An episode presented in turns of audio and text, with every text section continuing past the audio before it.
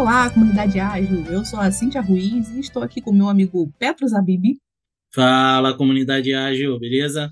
E com o meu amigo Vitor Cardoso, que hoje não estará na cadeira de apresentador desse podcast. Hoje ele vai ser o nosso sabatinado, quer dizer, ops, o nosso entrevistado. Eu e Petros vamos é, fazer umas perguntinhas para o Vitor, porque ele está num processo de one-on-one -on -one com o time, então a gente vai perguntar: e aí, Vitor? Como funciona? Como é o one-on-one? É de comer ou de passar no cabelo? É sobre isso. Fala aí, galera, tudo bem? Hoje eu estou aqui do outro lado da cadeira. É bom que eu vou poder falar à vontade. Quem já me ouviu aí sabe que eu curto falar mesmo. E vamos ver aí o que eu posso tentar agregar de alguma forma aí, né? Começa com qual pergunta aí? Então, já vou começar mandando a bala. O que faz um one-on-one de sucesso? Como fazer um one-on-one não virar um status de importe? Boa, Cíntia. Vamos embora, vamos para o que interessa.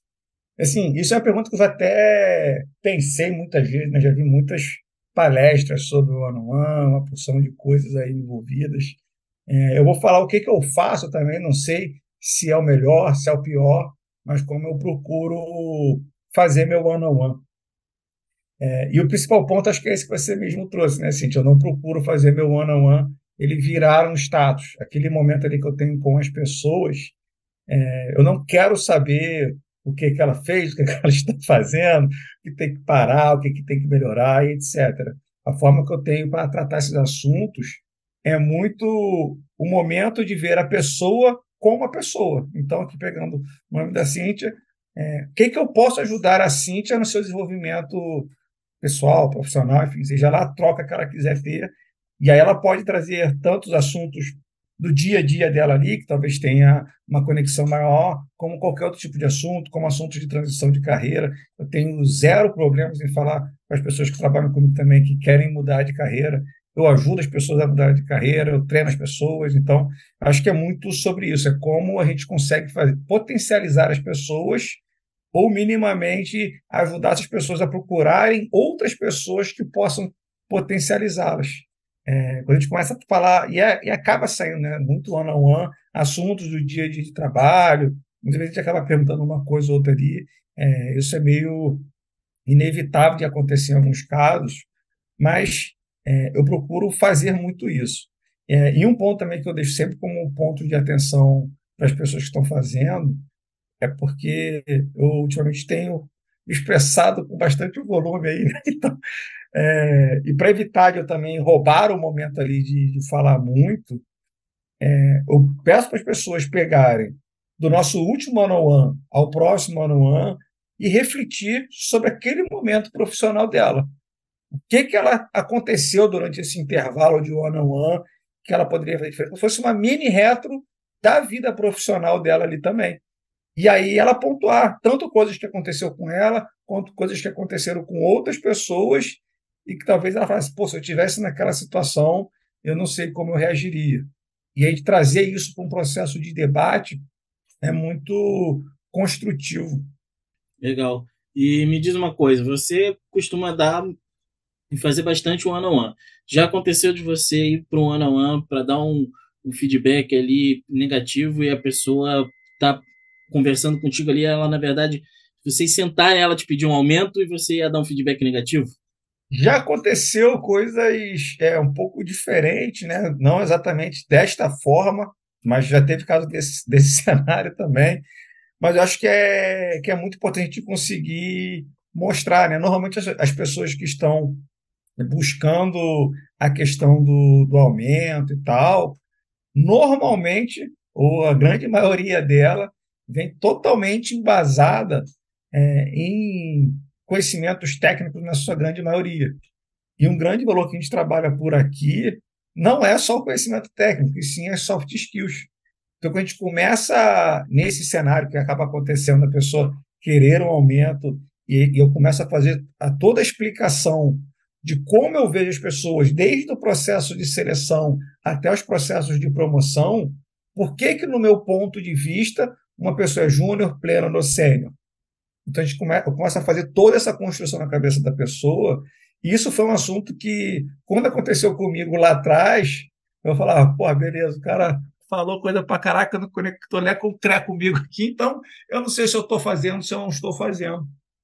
E até para ajudar as pessoas nesse cenário, é, a gente montou um documento aqui dentro que é quais são as habilidades de soft skill a gente espera de cada papel desse, do júnior, pleno ou sênior.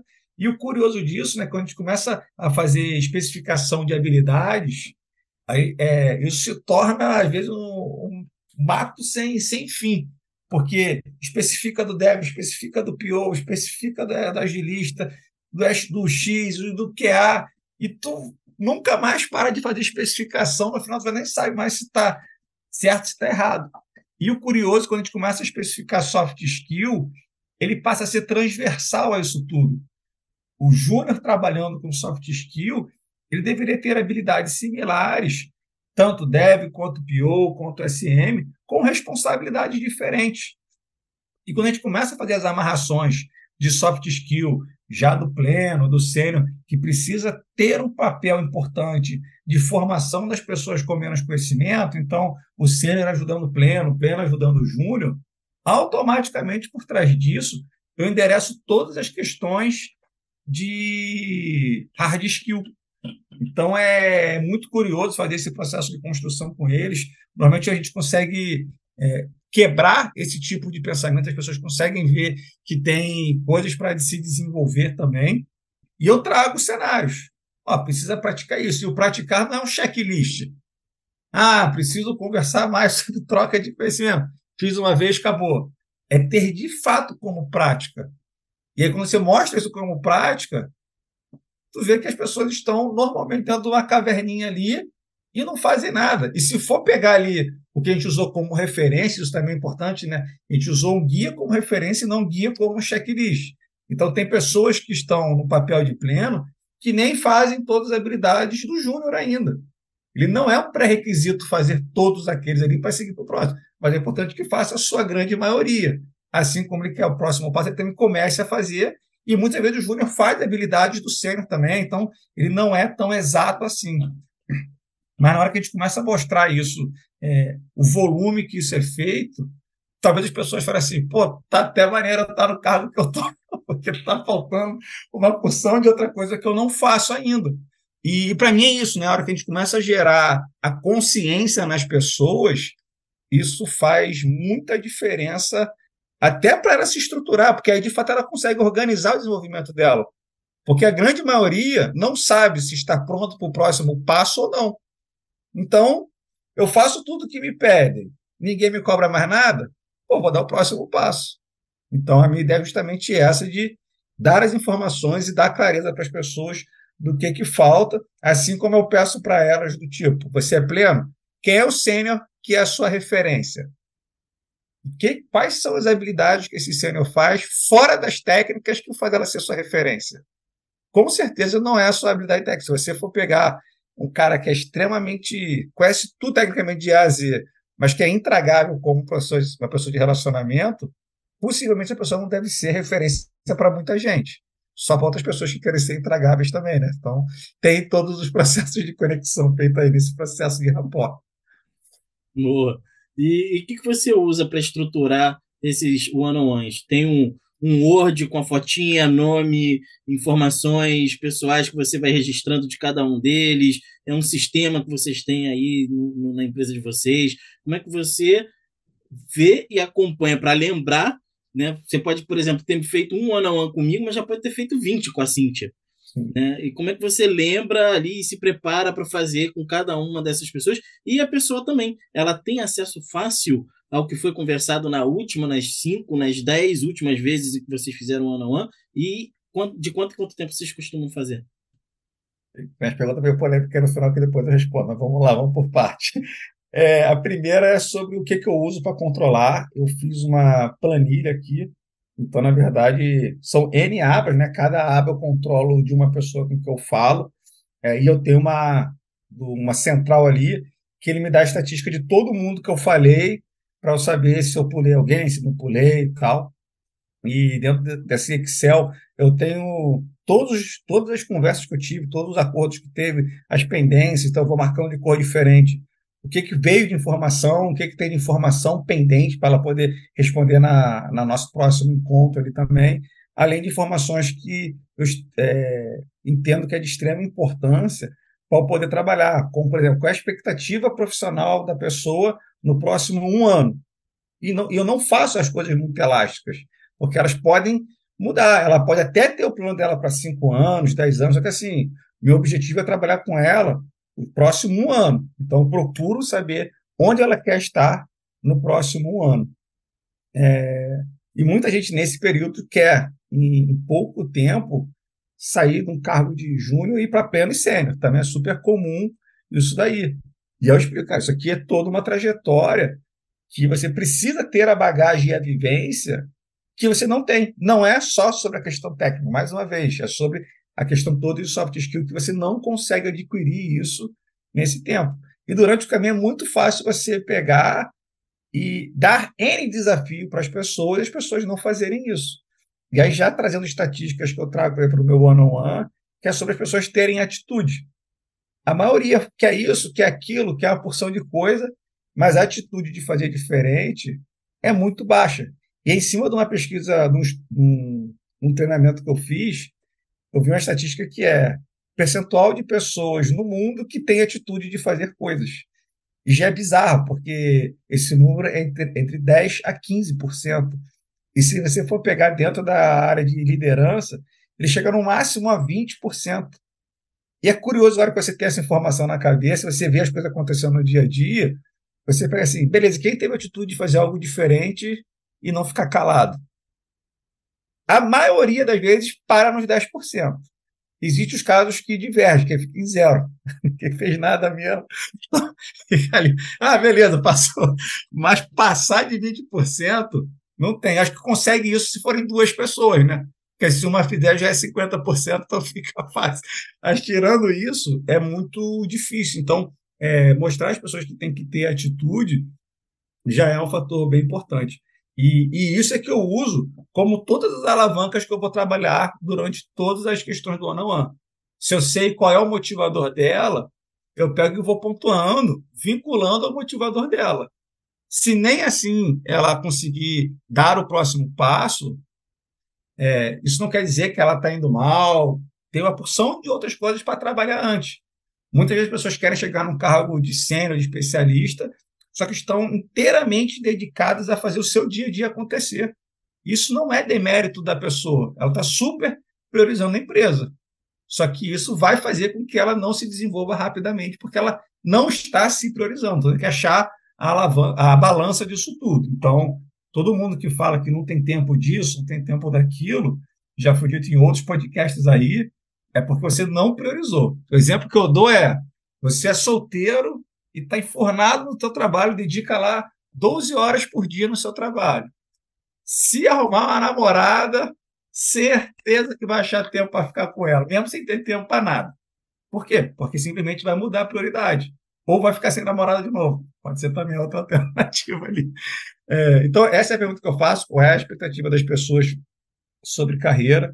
A outra pergunta que eu faço é o que é inaceitável para as pessoas é, e essa pergunta, apesar de ser simples, ela sempre vem para aquela pergunta: mas em qual âmbito você está falando? E a resposta é simples: se é inaceitável, é inaceitável, existe âmbito. É inaceitável na vida pessoal, mas é aceitável na profissional? Então ela não é totalmente inaceitável. Né? Olha que tem coisa que é, hein?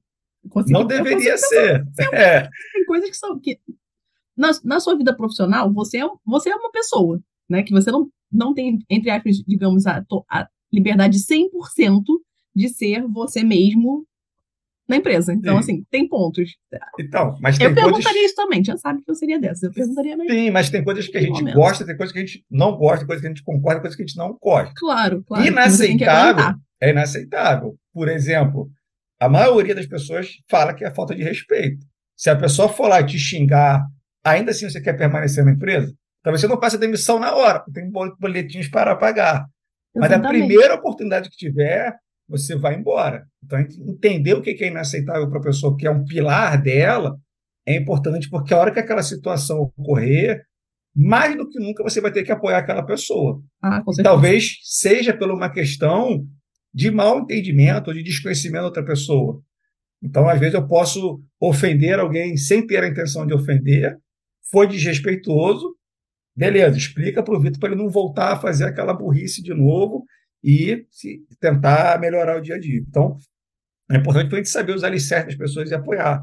E uma outra pergunta que eu faço também é: o que, as pessoas esperam de mim para o desenvolvimento dela no dia a dia? Então, tudo isso, no final, são alinhamento de expectativas, e em cima disso eu fico trabalhando os pontos ali, assim como também eu procuro fazer um OKR da pessoa ali, e, e é um OKR que eu não acompanho. É um compromisso, digamos, um compromisso de cavalheiros ali. O que, é que você quer estar fazendo até o final de dezembro para o Petros que começou em 2023, ele vê que é um Petros melhor para 2024. Compromisso seu. No final do ano eu vou perguntar: fez ou não fez? O simples fato de fazer esse acordo já faz com que a grande maioria consiga atingir o objetivo. Isso é muito curioso. Sem eu cobrar, eu não fico perguntando se está indo, se não está indo. Eu sei qual é. E quando a pessoa conclui, ele fala: Ó, concluiu o KSXPTO lá que eu falei que ia fazer. E essa é para mim é, que eu tinha uma grande dificuldade, que é assim, pô, sou eu que não estou fazendo o papel de liderança direito de apoiar as pessoas. E isso aqui me ajudou muito a eu me realizar como líder do tipo. Tem pessoa que tem interesse em desenvolver e tem pessoas que estão paradas. Não que eu vá abandonar as pessoas que estão paradas, mas eu preciso, de alguma forma, incentivar essas pessoas a que elas se movimentem. E não sou eu que movimento por ela, é ela que tem que se movimentar sozinho. Então a gente usa sempre esses artifícios ali. Eu vou notando todos os dias que eu falo com cada um, se foi, se não foi. E se não foi também, não foi. Para mim é perdeu. Se a pessoa me procurar e falar assim, pô, não deu para ir e tal, eu remarco. Se não falar nada, perdeu. Só vai ter no próximo ciclo ali. É, a outra pergunta que você fez, que é como as pessoas fazem para consultar, é, elas não consultam também. Sou meio radical nesse ponto aí. Como é uma questão para o desenvolvimento dela, eu super espero que ela esteja anotando tudo que ela acha que é importante para ela. O que eu anoto aqui são alguns dados que ela traz para mim, algumas observações que eu faço, assim como durante o período que entre um feedback e o outro, eu vou anotando coisas que eu vou vendo para falar com ela, seja um desafio que eu quero lançar para ela e tal. Então, eu vou anotando isso daí é, para eu ter é, instrumento para conversar com ela. Mas eu espero, de fato, que todo mundo faça suas anotações nos seus próprios feedbacks ou não faça anotação. Se ela quiser anotar e quiser compartilhar comigo, eu vou ver também, mas não eu fazer o trabalho para ela. Porque senão acho que é mais é, uma falta de estímulo para ela correr atrás. Estamos falando do desenvolvimento profissional da pessoa, estamos falando dela ser protagonista. Assim, o que eu posso fazer é apoiar. Tudo que ela fizer, eu estarei apoiando. Ela não sabe como fazer alguma coisa? Vai lá, vamos fazer. Mas eu não sei, vai errar. Hoje mesmo, tive um caso da menina que eu estava conversando, e deu uma treta lá no time, e aí ela ficou chateada. Falei, vai lá e conversa com o cara. O cara era mais sério do que ela. Falei, vai lá, conversa com o cara. Não, mas já passou, tudo bem, não sei o que lá. Eu falei, ó, não quer falar, eu respeito. O seu pote de ouro está com ele. Se você quer se desenvolver como profissional, você tem que ir lá. Eu entendo que é mais confortável não falar, eu entendo tudo isso. Mas ali é onde você vai se desenvolver. Ali é onde vai ser a sua diferença no futuro e não agora. Ah, mas se eu falar e der merda, também faz parte. Então, vai lá, deu merda. O que eu posso falar é assim: você não está sozinho. Deu merda, eu vou, tentar, eu vou ajudar você a resolver a merda que der. Ter merda faz parte. Você faz, eu faço, todo mundo faz merda aqui e é assim que a gente aprende. Então você não está sozinho, quer lá, fala que eu vou estar te apoiando para a gente poder sair do outro lado. Então, encorajar as pessoas a de fato experimentar é, todo esse processo aí de é, se permitir fazer coisas novas. E a outra pergunta, essa é um pouquinho mais polêmica, que é a frequência. A minha real intenção é que eu tivesse uma frequência grande, mas hoje eu tenho um time com 25 pessoas. Então eu não faço com a frequência que muita gente faz semanal, eu tenho feito mensal e confesso que ultimamente até o mensal tem ficado bem complicado pelo acúmulo de agenda. Então eu procuro fazer ele mensalmente, mas no pior caso eu faço ele entre um mês, um mês e meio ali, eu consigo passar por todo mundo, senão eu só ia fazer isso da minha vida também. E o tempo que eu faço também varia muito de pessoa para pessoa. É, eu sempre faço com todo mundo, então tenho um controle forte ali é, de todo mundo que fez e que não fez. Então, alguém esquecido, isso não ocorre, nunca ocorreu. E vai muito de quanto cada um quer, de cada momento de cada pessoa. Tem gente que eu marco ali em 10 minutos, resolveu a vida, não quero nem falar que é embora já. Vai. Então, as pessoas que tu pode botar lá uma hora, vai levar uma hora fácil. Se botar duas horas, leva as duas horas também. E isso vai muito de cada momento da pessoa. Às vezes ela está super faladora, aí beleza, conseguiu achar um caminho, ela vai seguir a jornada dela, vai diminuir drasticamente o tempo que ela vai falar, porque ela está no processo de descoberta, depois ela vai voltar com outras dúvidas. Tem gente que não quer falar nada nunca, que não aproveita. Tem gente que usa aquilo ali assim, ó, pô, isso aqui é a melhor coisa que você pode fazer. Pare de fazer qualquer coisa, mas não pare de fazer o one-on-one. -on -one. E eu vou dar um pouquinho da minha ótica sobre a importância de one-on-one para quem faz, de quem é líder, né? É, o meu pote de ouro está ali também, em ouvir as pessoas. Como eu aprendi muito mais do que eu ensinei para as pessoas. Às vezes a pessoa, pô, Vitor, você conhece uma opção de coisa e tal. Pô, eu tenho, converso com 25 pessoas. Então, a informação entrando para caramba. E todas as informações entrando, na maioria das vezes, em formato de pergunta.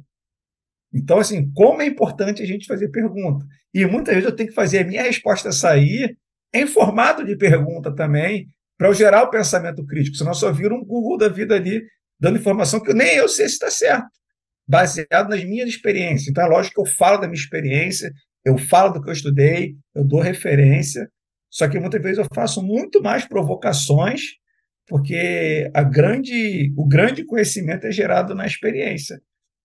E quantas vezes eu peguei é, em perguntas da, das pessoas no one-on-one, que eu juntei dois conhecimentos completamente diferentes num conhecimento novo, que nunca tinha se juntado na vida. E como aquilo ali muda o meu formato de ver, uma porção de coisas, um montão de conceitos muda nesse momento. Então, assim, é, é um montão de gente, mas, assim, é, para mim, ser líder é estar tá ali para ouvir as pessoas, para servir as pessoas. Então, o one on para mim é extremamente importante ali. Eu confesso, toda vez que eu vou começar minha bateria de agenda, eu falo: caraca, é muita agenda para marcar aqui. E aqui ainda tem umas regras, que eu não posso fazer reunião segunda-feira de manhã, não posso fazer reunião sexta-feira à tarde, tem as recorrentes, tem que parir a agenda. Então, assim, é uma odisseia parar aquela agenda. Todo final de one-on-one, -on -one, do ciclo, eu falo, ainda bem que eu fiz isso, porque é, é gratificante de uma forma incrível. Eu consegui marcar. Então, isso tem que ser um momento bom para todo mundo ali, né? Boa. E como é que está o seu one-on-one com, com, de líder para líder nesse caso? Porque você tem 25 pessoas, né, que respondem para você. E, e o seu de líder para líder? Você está conseguindo fazer, se desenvolver? Você tem conseguido participar? Seu, seu líder tem conseguido marcar? O meu alto está falando? Não, o seu com o seu gestor. Não, esse, tem um gestor, esse... certo? Ou você responde é... para o seu marinho direto? Não. Esse aí não, não tem rolado ainda com, com frequência, não. Então, eu ainda estou no, no campo ali de auto, auto one on one. Eu faço, na verdade, fazia, né? Também não, não tenho feito agora. É, eu tinha um mentor fora da empresa e eu tenho também uma pessoa que eventualmente eu marco ali para trocar figurinhas. Então, mesmo não tendo, aí fica outra dica, né? Se a pessoa faz ou não faz, seja lá o motivo que for, é, busque a, as pessoas que você entende que pode agregar no seu dia a dia. É, eu faço bem menos do que eu gostaria de fazer, é, mas eu não deixo de fazer, tá? Então, acho que o importante é isso. E eu busco sempre muito esse processo de, de parar e analisar também, e quando dá uns bugs aqui na minha cabeça, eu vou lá e perturba outras pessoas também, para ter ideias diferentes, visões diferentes. E, é muito sobre isso, né? Sobre a gente conseguir ter óticas diferentes e não sobre qualquer processo de julgamento, de estar tá certo, de estar tá errado, é simplesmente de abrir a cabeça mesmo. Boa. E eu tenho outra dúvida também. Você indica para os seus liderados, vamos chamar assim, é, fazerem o one-on-one também com outras pessoas, justamente por esse ponto, para ter visões diferentes, porque assim, imagino que o seu seja, entre aspas, muitas aspas aqui, o formal, o one-on-one formal, você para os seus liderados. Mas, de repente, um PO fazer um one-on-one com outros POs, ou com um Scrum Master, ou com um Dev, você incentiva eles a fazerem isso também? É, o que acontece aqui, e aí também vai muito de perfil para perfil ali, é, como tem muita gente, é, alguns agilistas chegaram a fazer o one-on-one também com o time é, com propostas diferentes da minha. Também a proposta era muito desenvolvimento profissional de todo mundo, já a proposta ali do, do agilista, como ele conseguiria atuar dentro do time, já no formato diferente. Sobre essa questão dos pares, etc., é, eu incentivo, mas não no formato de one-on-one, e sim no formato de feedback mesmo, tá? Então, e para mim, assim, eu canso de falar para eles, o seu melhor feedback não está comigo, está com o seu par. É ele que trabalha com você todo dia, ele que sabe tuas dores todos os dias. Na liderança, eu vou te dar muito feedback de quem está, de certa forma, de fora do time, vendo o seu trabalho. E lá dentro pode ser completamente diferente. Você pode fazer uma porção de coisa e não transparecer nada para fora. Então, eu super incentivo as pessoas. Inclusive, a dica que eu dou para todo mundo é: se teu time tem lá seis pessoas, pede para cada mês um e tu fica isso ó, ciclicamente o ano inteiro. Então, a pessoa que te deu o feedback em janeiro, ele vai te dar em julho. Tu tem seis meses para ver se tu conseguiu melhorar alguma coisa. Então, isso é super incentivado ali. Mais uma vez, vai cair lá no percentual da atitude. Acho que quase ninguém faz, mas não é por falta de incentivo. Até porque o meu grande aprendizado, muito que eu aprendi, foi no meu feedback em par. E, na verdade, não foi por pesquisa mesmo. Falei, cara, vou começar a perguntar, porque eles não estavam tendo feedback é, na, na, CNPJ antigo aí, não estava tendo feedback ali. Eu comecei a procurar outras, e ainda bem que o pessoal não criticou, porque tem gestores que talvez possam criticar isso. Não, cara, está pedindo feedback do teu papo, não pede para mim. Então pode ter esse negócio, mas pergunta para o seu gestor se tem problema você pedir feedback para o seu bar. Espero que, que não. E peça. Só que, mais uma vez, né, falando sobre feedback rapidinho, parêntese, não peço feedback no susto, pede para ele ali uma semana de antecedência, pede para ele analisar, ver quais são seus pontos fortes, que tem que parar. No momento que for pedir, pergunta se ele também quer receber feedback dele também, para você também se preparar e não ser um susto lá. Então, faça esse feedback ali, porque várias coisas que eu achei que eram pontos fortes meus, eu estava mal, e várias coisas que eu estava super mal no meu ponto de vista, as pessoas estavam super reconhecendo. Isso foi muito bom para eu ressignificar alguns valores que eu tenho, algumas habilidades que eu tenho, e se fosse só pela minha autocrítica, ela estaria embaixo até hoje aí, e hoje é um dos pontos fortes que eu tenho, de tanto que eu trabalhei nesse tipo de desenvolvimento. Boa. A gente já está com o episódio aqui grande, né? Porque a gente fala muito, nós todos aqui, e aí, é, isso não é um feedback, né? Não agora. Esse então, eu posso falar. Esse você pode falar, você é o nosso entrevistado, você está aqui para falar sobre isso. E aí, para fechar, como a gente sempre faz, eu ia te pedir dicas, mas você já deu várias ao longo desse episódio. Né? É, esse de não pedir feedback no susto, de consultar o seu gestor, de fazer com alguma frequência one-on-one -on -one, e fazer os feedbacks também, enfim, você tem alguma outra dica que você não tenha falado? Talvez algum livro que você tenha lido que te ajudou sobre isso, algum curso que você fez, alguma coisa que você ainda não tenha falado sobre dicas para fazer aquele one-on-one -on -one perfeito? É, especificamente sobre o one-on-one, não teve nenhum, nada que eu tivesse lido ou que eu tivesse visto. Inclusive, até tenho muitas dúvidas é, como as pessoas fazem o one-on-one. -on -one porque as pessoas que eu faço, que eu faço one-on-one aqui, acham o one-on-one muito importante para elas. E eu não tive tanto contato de um ano assim, de ter uma recorrência de fato. O que eu fiz foi de fato um processo de, de mentoria ali. Então, nunca achei muito conteúdo é, sobre isso. Mas sobre feedback tem bastante. Então, acho que você pode usar muito conceitos de, de feedback para poder estruturar o seu one-on-one, né? Acho que a maior questão ali é essa, assim, que, qual é o seu objetivo com, com o seu one-on-one, que é desenvolver pessoas. Então, busque é, leituras sobre isso, como desenvolvimento de pessoas. E livro, eu vou indicar um livro aqui que eu não estou me lembrando o nome, eu estou quase lembrando o nome do livro aqui. Espera aí. Eu preciso saber se estou indo bem.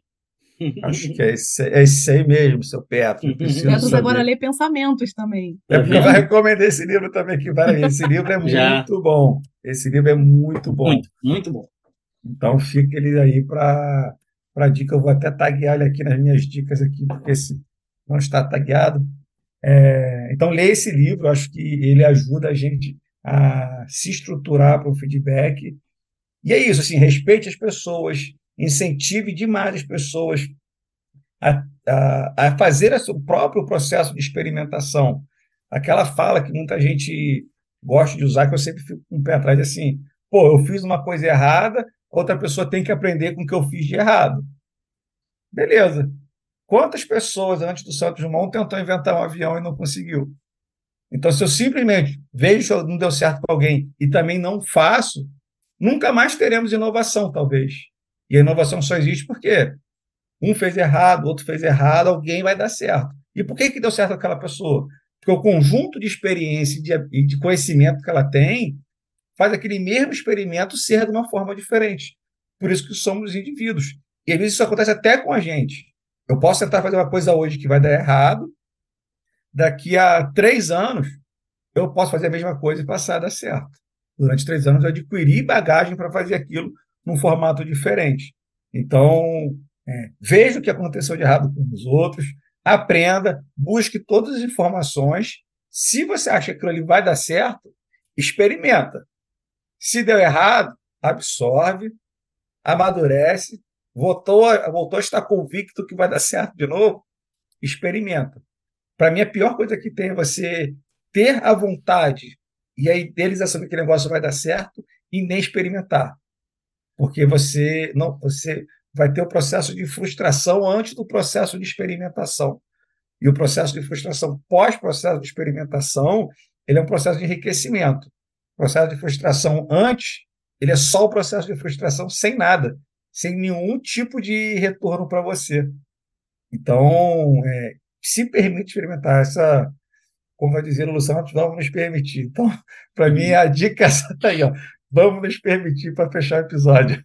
Boa.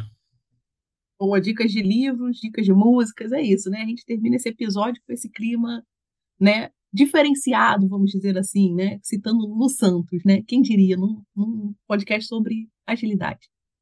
Boa! Vamos que vamos, gente. É Obrigado é aí. Foi incrível aí o papo com vocês aí, a sabatina. Só que eu falei muito, não teve para ter muitas perguntas. Boa estratégia. É, Show! Valeu, se galera. Se a gente tiver dúvida, a gente vai criar um novo episódio sabatinando o Vitor 2, né? Então, assim, não adianta fugir. Falou, gente. Muito obrigado Valeu. aí. Valeu, galera. Tchau, tchau. Valeu, comunidade. Tchau, tchau.